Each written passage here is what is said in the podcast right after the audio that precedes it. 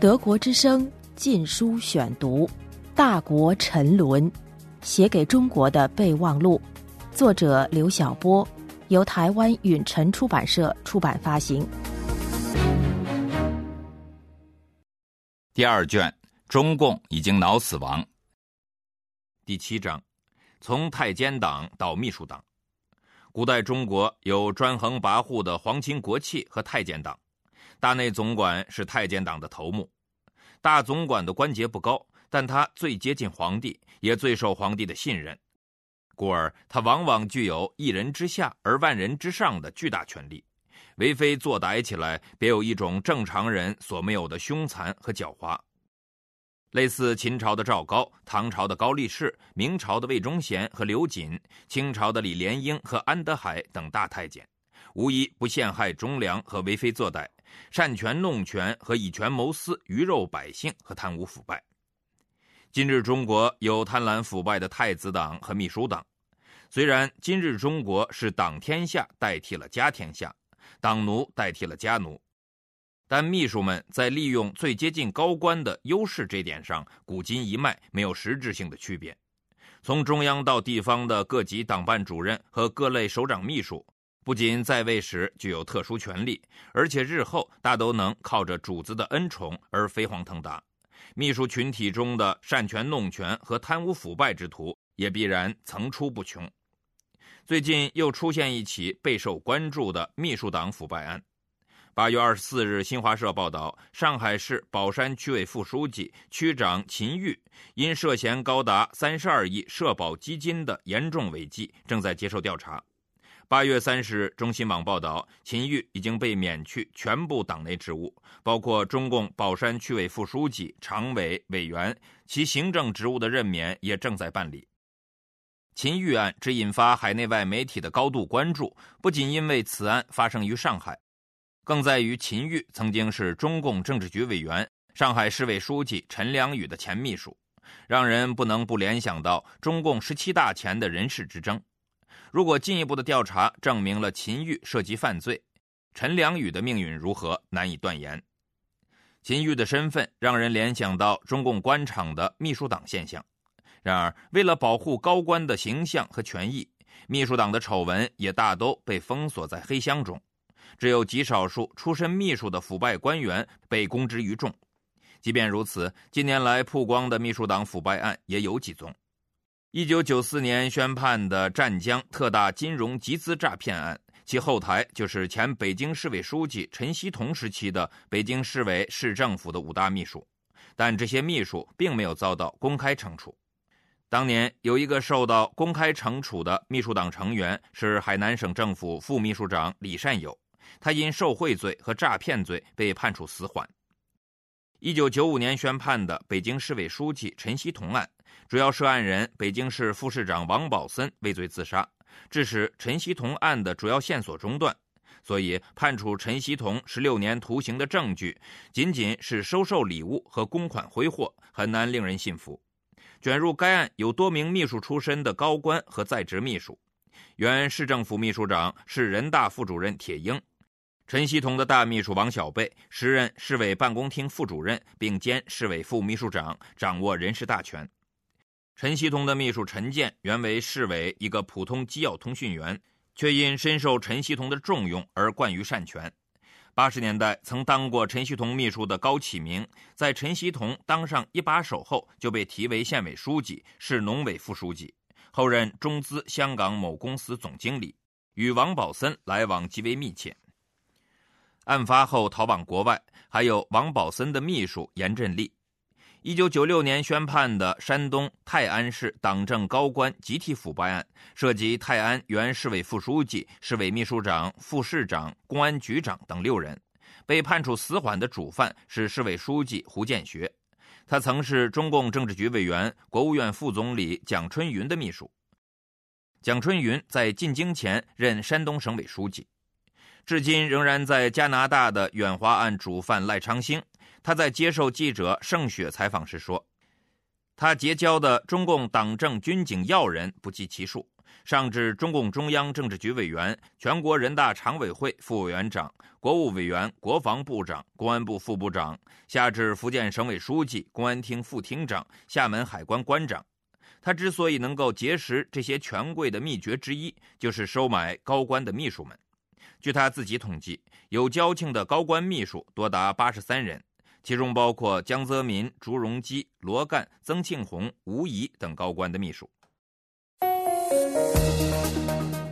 德国之声《禁书选读》：中国官场的太子党现象，早在九十年代初就成为街头巷议的话题。而秘书党现象引起普遍关注，源于二零零零年河北省国税局长李真腐败案。就我有限的浏览而言，中共媒体对李真案的报道之详尽，可谓同类案件之最。所以，通过李真案，多少可以窥见秘书党是何等的猖狂和贪婪。读中共主流媒体新华社报道的李真案，令人百思不得其解。李真被文革式大批判所淹没，其人品与官德可谓一无是处。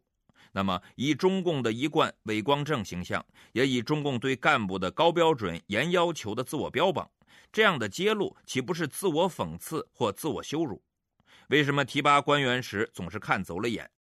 为什么把那么大的权力交给那么恶劣的人？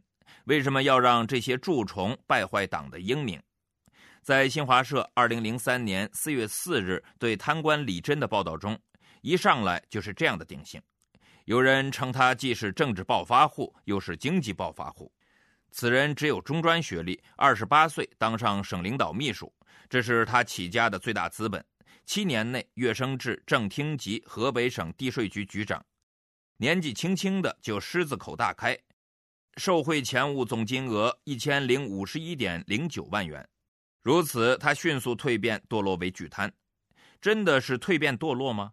堕落的前提是曾经好过，后来变坏了，而从新华社的报道中却一点也看不出来，反而给读者的印象是这个李真从根本上就坏。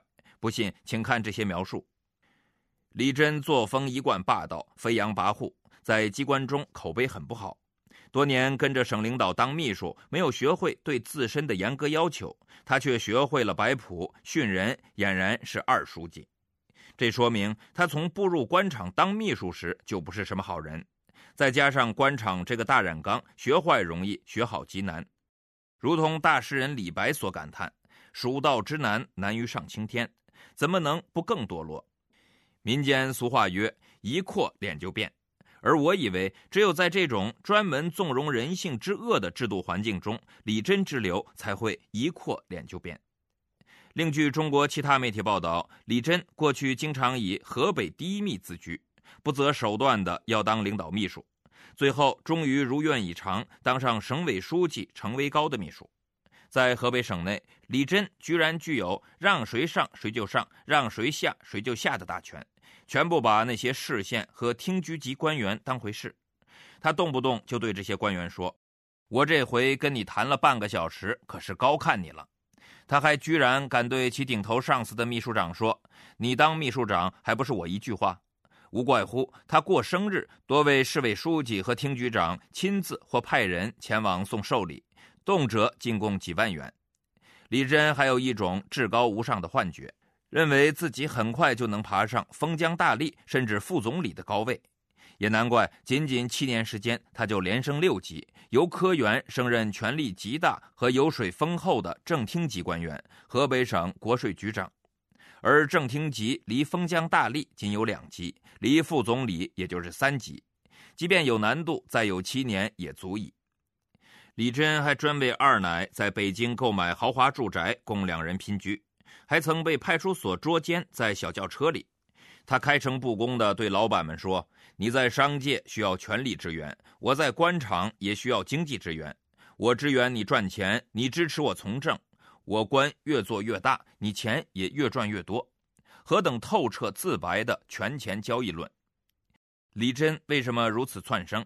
文中给出的回答是：他到处招摇撞骗，一直作假欺骗领导和下属。他假冒高干子弟，做假文凭，编假档案，拼造与中央大员的合影。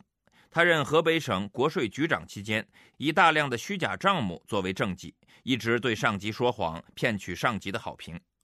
莫非他的上级都是白痴？对李真在官场上的七年作假毫无察觉，以至于在他被双规前的三个月，他还通过了三奖，被评为河北省先进工作者，上台领奖。多讽刺！揭露靠作假升官的官方报道也在作假。如果李真的背后没有大靠山，如果他在当秘书时没有一套超人的讨好主子的本领，如果中共官场不是大染缸，李真的一切堕落怎么可能？官方媒体对贪官们的揭露，之所以要采取“子为父隐，臣为君隐”的春秋笔法，一是为了证明贪官只是个别的，二是为了保护更高级别的官员，三是掩盖制度性弊端。谁给了李真这样的骄横跋扈之人以丰厚的权力资本？显然是重用和提拔李真的省部级高官陈维高。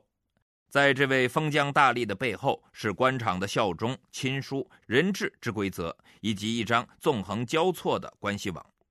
类似李真这样的秘书党贪官，在一省之内的地位，就类似受君王信任的太监。要不然，他在那些市县厅局长官员面前，凭什么那么嚣张？那些官员干嘛要拍他的马屁？在已经放弃共产理想的中共官场，正在高调回归帝制传统。拍不完的宫廷戏几乎步步走红，写不完的王道政治劝进书已经成为新儒们的职业。